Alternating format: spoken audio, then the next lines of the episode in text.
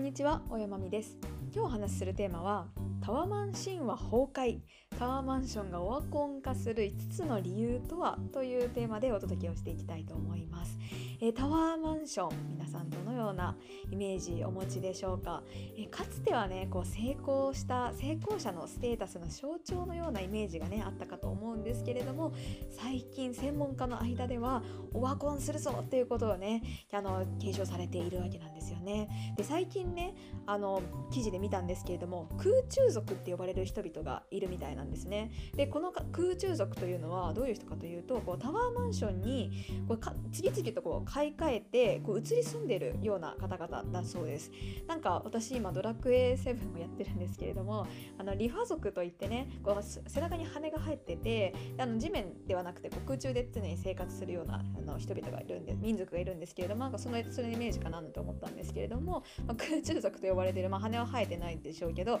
方々がいらっしゃってその方がタワーマンションをり住んでてで今のところここ10年くらいはタワーマンションの価格もどんどんどんどん値上がってきてるので今のところ損は出てないそうなんですが今後高値での売り抜けというのはそもそも手仕舞いなんじゃないのかということを専門家は警鐘を鳴らしているということなんですね。ま、ということで今後タワーマンションがオワコン化していくと言われている5つの理由を今回は見ていきたいと思いますので是非タワーマンション気になるという方タワーマンションに今住んでるという方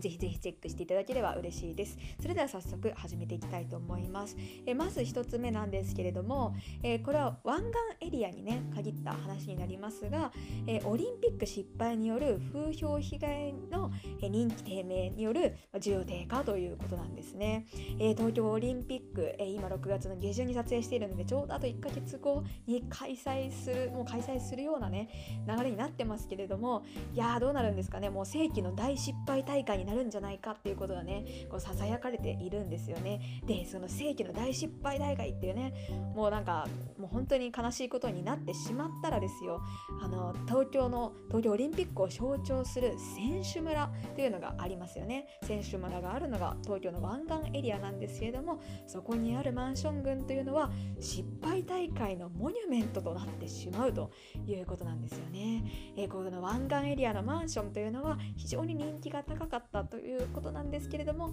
ね、それで本当は去年あの住むはじ住み始めるはずだったのが1年間ね今延期となっていて待っていると思うんですけれどももうねどうなることやらっていう感じですよね。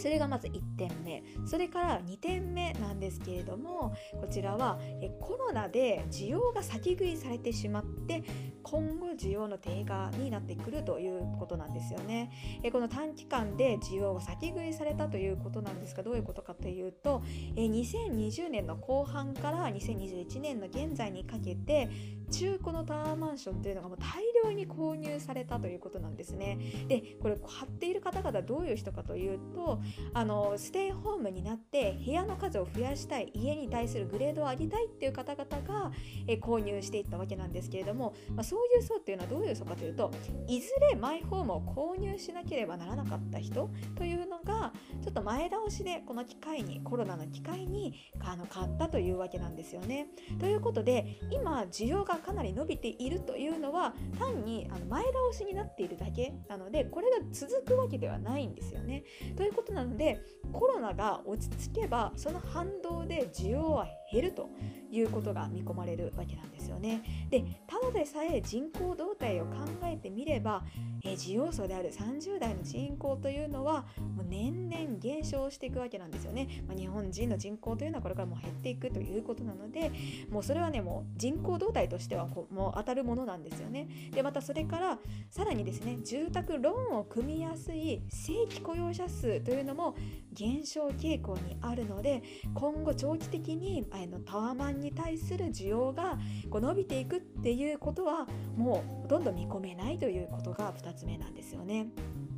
続いて3番目なんですけれども行き過ぎた開発による弊害ということなんですね、えー、これはあの特にインフラ整備の遅れというところで2つね今問題を出してみたいと思うんですけれども1つが通勤地獄もう1つがあの教育も環境問題ということで子どものことですよね。で1つのこの通勤地獄といってあのヤフーニュースのね載っていたとあの例として挙がっていたのは武蔵小杉駅ですね。私もあの慶応大学に通っていたので武蔵小杉はよく通っていたのでよくわかるんですけれどもあの武蔵小杉ってねあのあの神奈川県のあの川崎にある駅にでありますけれどもあの今すごいタワーマンションがね建ってこう人気になってる駅なんですよね。でそうするとタワーマンションがバンバン建ってそこに住民がこう集まってくるとですねどうなるかというとそこから通勤する人も増えるので朝毎朝改札までまず長蛇の列ができてしまう。で改札に並ぶまで改札ピッてやるまでにこう並ぶっていうね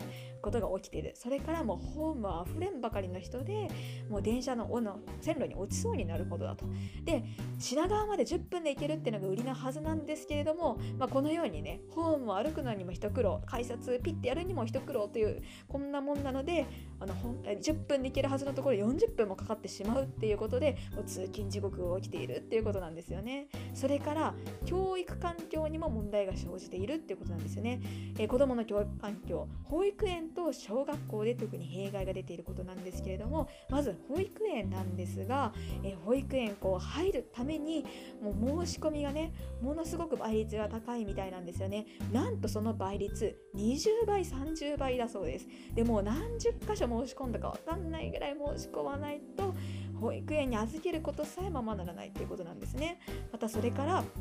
お月謝もねあの保育園に払う金額というのも高くなっているで認可外の保育園になってしまうとなんと月に15万円もかかってしまうということでもう悲鳴をね上げているわけなんですよね。それから小学校についてなんですけれども今小学校もですね湾岸のね東京の湾岸地区、えーと、中央区港区江東区品川区の4地区ではですね2008年から2017年度の10年間でなんと856円6億円も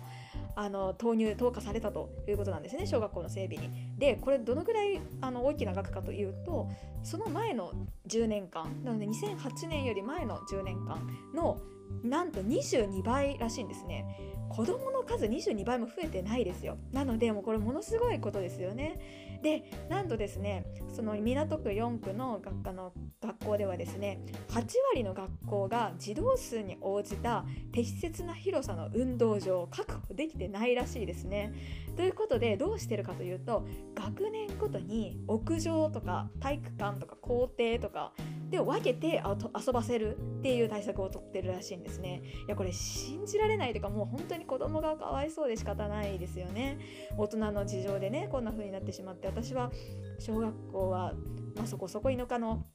小学校だったので広い校庭でもて遊んでましたけれどもまあね田舎の都会だともう本当に狭くて狭くてっていう感じみたいですね。はいそれから4番目の理由なんですけれども、えー、こちらタワマン自体の重形態に対する懐疑的な見方の広がりということなんですね、えー、タワーマンションというのは普通のマンション自宅との作りが異なるそうなんですね。まあ戸建てと作りが異なるのはもう一見あの見てわかる通りなんですが普通のあの鉄筋コンクリートのマンションとも作りが異なるそうなんですね。まあ、確かにねあのガラス張りというところはちょっと違いますよね。であの軽いね軽量の建材というのが使用されているらしくてでその弊害もあってかその壁がね結構薄かったりして隣の部屋の人のくしゃみが聞こえるなんてクレームも出たり出なかったりということがね書いてありました。でそれからですねちょうど今年の6月にねあの野村不動産の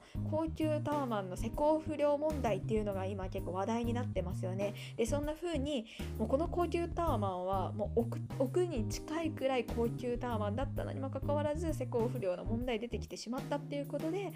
こんなにね急ピッチで開発されてるタワマンって本当に大丈夫なのってグレードが高く高いって言ってるけどなんか本当にそれ本当にそうなのっていうのがねみんなだんだんだんだんこう疑問視するこう見方が広がってきているんじゃないかっていうことででそういう見方が広がればニーズもこうね需要もこう人気も、こう低下していくということなんですよね。で最後5つ目なんですが5つ目は金利上昇リスクということです。えー、今この2021年の今はですね異次元金利異次元金融緩和で住宅ローンが低金利なんですね、えー、最近の住宅ローン金利はなんと0.3%ということでもこれ異常な数値なわけなんですよねでこれなんでこんなに住宅ローンがねじゃあ低金利で借りられるのかっていうと今日銀の総裁の黒田さんが、え今政策を行っててその異次元の金融緩和でこう、ね、マネーを流してもうみんなにこう、ね、お金を使ってもらって経済をこう、ね、潤していきましょうっていう取り組みをしてるからに他ならないわけなんですけれどもこの黒田さんの任期が、えー、2年後2023年の4月に任期が終わるそうなんですね。で任期が終わると、まあ、その施策というのもこう変わってくる可能性があると。でそのもしその金融緩和の政策があの終わってしまったら金利上昇になるかもしれないそして金利上昇になってしまうというのはもうマンション市場にとっては巨大なもうニーズのね下落圧力にかかってくるということなんですよね。まあ、ということでですねえ5つタワーマンションがオワコン化する5つの理由というのを見てきました。えー、さらっと振り返りますと1つ目がオリンピック失敗による風評被害。2つ目がコロナで需要が先食いされて今後先細りしていくと。それから3つ目が行き過ぎた開発による、えー、弊害ということで、えー、通勤地獄とか住宅環境、えーと、教育環境の問題。それから4つ目が重か、えー、重形態に対する懐疑的な見方の広がりということで施工不良問題かなんかで起きているということ。で最後に金費上昇リスクについて見てきました、えー、いかがでしたでしょうか、まあ、皆さんねそれぞれそれぞれの受け取り方があるかなというふうには思いますけれども、まあ、個人的な感想をね最後述べて終わりにしたいなというふうに思います、えー、タワーマンションなんですけれどもあの住宅にね求めるものって、まあ、それぞれ人それぞれだとは思うんですけれどもやっぱりねあの健康ってすごく私は大切かなというふうには思うんですね。でその健康的にね住めなかったらなんか何のための住まいなんだろうというふうにね思うわけなんですよね。でその健康に対して、ま、タワーマンっていうのは実は健康に良くないよっていうデータがねいくつかこう出ているわけなんですよね。でその一つとしてタワーマンションに住むと流産リスクが高くなるっていうこともね明らかになっていてこちらは別動画で解説しているのでぜひそちらもチェックしていただきたいんですけれども、まあ、この流産流産リスクっていうのもまあ筆頭に他にもねさまざまな健康被害っていうのが今明らかになってきていてもうすでにですねあの海外の諸国特に欧米の方ではタワーマンションっていうのは結構嫌われたりしているっていうことことなんですよね。まあ、ということで、まあ、いずれはねこのブームの終焉ってくるんじゃないのかなっていうふうにはね個人的には思いますし、まあ、皆さんもね健康にね過ごしたくないっていう人はいないと思うので、まあ、健康に過ごしたい健康な毎日を歩みたいっていう人は、まあ、タワーマンションの購入っていうのは、まあ、ちょっと一回考えた方がいいのかなっていうふうにはね個人的には思います。なんかあのひろゆきさんがね動画でタワーマンションに住むんだったら2階に住むとねタワーマンションのグレードのいいグレードのね恩恵を受けつつもあの2階だから結構低層階だから、まあ、そんな普通のマンションと変わんなくていい感じみたいなことを言ってて、まあ、それも合理的な話だなというふうには思いましたけれども、まあ、個人的には今空き家がねすごく全国で増えているのでやっぱり空き家を活用していくっていうのが日本の今後のねストック活用という意味ではいいんじゃないのかなというふうに思います。ということで今回は、えー、マン進化神話崩壊タワーマンションがオワコン化する5つの理由とはというテーマでお話をしてきました。いかがでしたでしょうか？このようにですね今回はあこのチャンネルでは、えー、不動産にまつわるさまざまなトピックについて取り上げていきますのでぜひ面白いなと思った方は高評価とチャンネル登録をいただければ大変嬉しいしいです。またこの動画に対するコメントや意見などもお待ちしておりますのでぜひ、え気になった方はコメントいただければ大変嬉しいですそれでは今日も最後まで聴いていただきどうもありがとうございました